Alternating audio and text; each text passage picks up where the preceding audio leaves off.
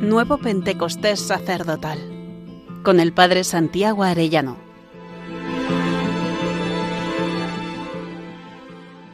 Decimotercer día Nazaret y la obediencia del sacerdote.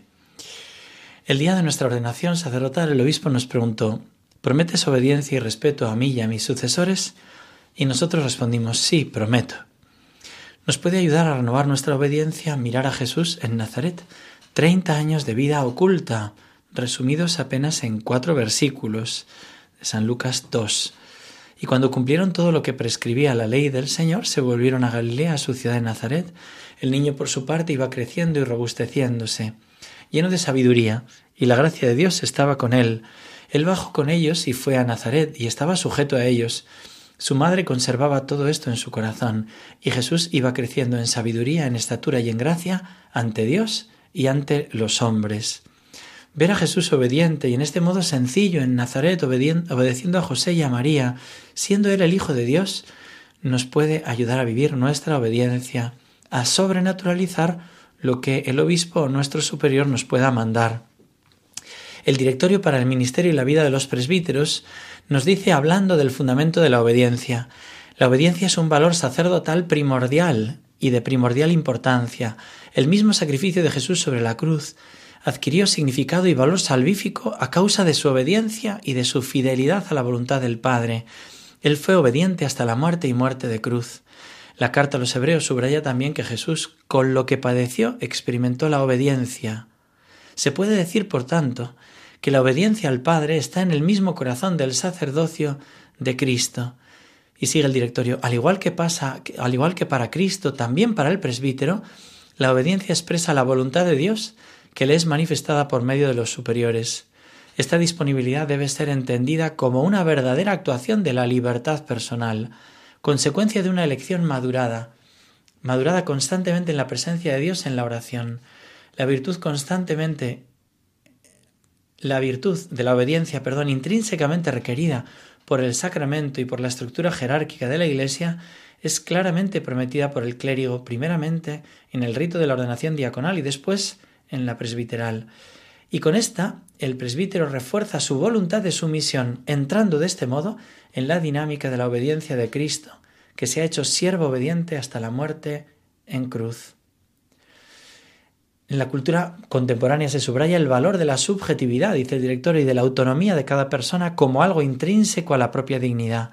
Este valor, en sí mismo positivo, cuando es absolutizado, y exigido fuera de su justo contexto, adquiere un valor negativo. Esto puede manifestarse también en el ámbito eclesial y en la misma vida del sacerdote, y si la fe y la vida cristiana y la actividad desarrollada al servicio de la comunidad fuesen reducidas a un hecho puramente subjetivo, el presbítero está con la misma naturaleza de su ministerio al servicio de Cristo y de la Iglesia. Este, por tanto, se pondrá en disposición de acoger cuanto le es indicado justamente por los superiores, y si no está legítimamente impedido, debe aceptar y cumplir fielmente el encargo que le ha sido confiado por su ordinario.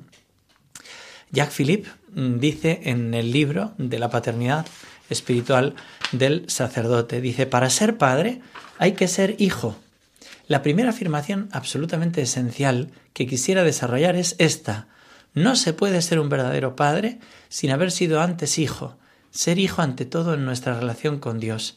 Él lo está hablando especialmente de la oración, pero creo que lo mismo se puede decir de la obediencia. Y el Padre canta la mesa, predicando el 6 de marzo del 18, recordando el texto de San Pedro ante los sumos sacerdotes, hay que obedecer a Dios antes que a los hombres, comparó la trama de obediencias humanas de que consta nuestra vida con una tela de araña.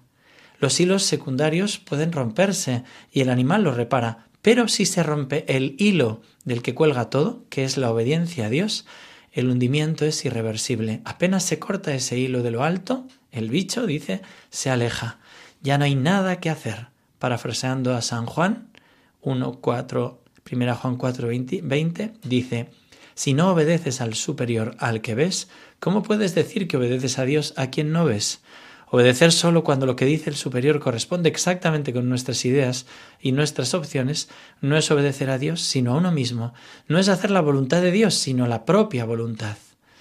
Para mí un ejemplo de obediencia maravilloso es el Santo Padre Pío de Pietrelcina.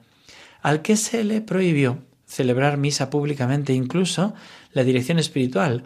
Muchos se mostraban escépticos sobre sus estigmas, sobre la atención que él dedicaba y sobre los miles de peregrinos que, que acudían en masa a visitarle.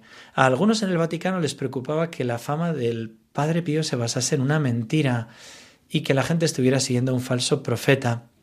Incluso llegaron a colocar dispositivos de escucha secretos para escuchar sus conversaciones.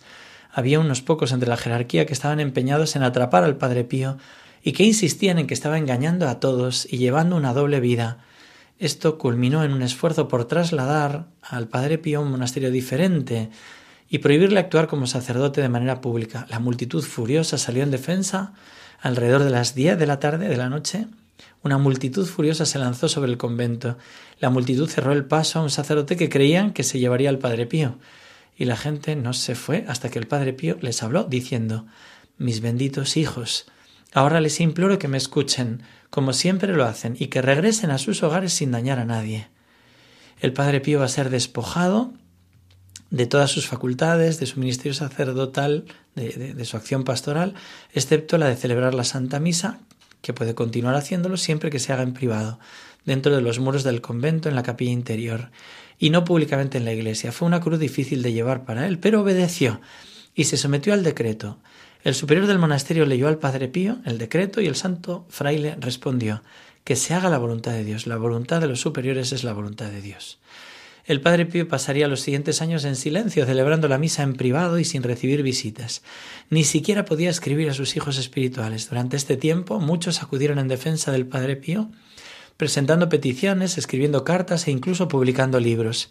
El Padre Pío quedó consternado por esta respuesta y los instó a detenerse escribiendo al obispo local para afirmar su disociación con ellos. No tenía que ver nada con ellos. Le decía, debo repetir que estoy muy disgustado por el comportamiento indigno de ciertos falsos profetas que hablan en mi nombre. Deberían detener esta falsa e indigna propaganda, pero mientras tanto han seguido en su morboso fanatismo, sin importarles la autoridad suprema de la Iglesia. Me vuelvo, por tanto, como un hijo sumamente humilde y completamente obediente a la Iglesia Católica, con profunda humildad beso su sagrado anillo y me profeso a su excelencia como su más humilde y obediente hijo. Resultaron las acusaciones falsas y se le permitía eventualmente ejercer el ministerio sin restricciones. El padre Pío se sometió al decreto y permaneció en silencio confiando en el plan providente de Dios. Querido hermano sacerdote, considera si estas palabras pueden ser para ti de parte del Señor. Que el latido de tu corazón sea siempre una continua repetición de lo que el mío vive y siente.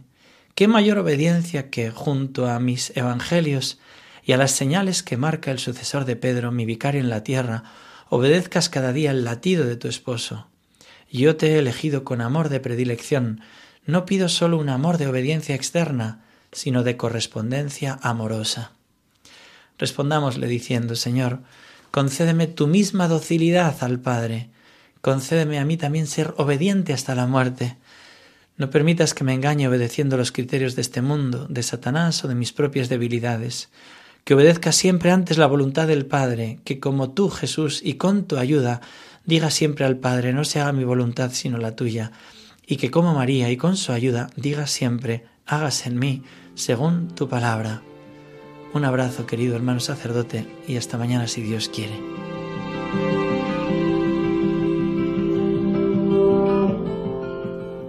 Nuevo Pentecostés sacerdotal con el Padre Santiago Arellano.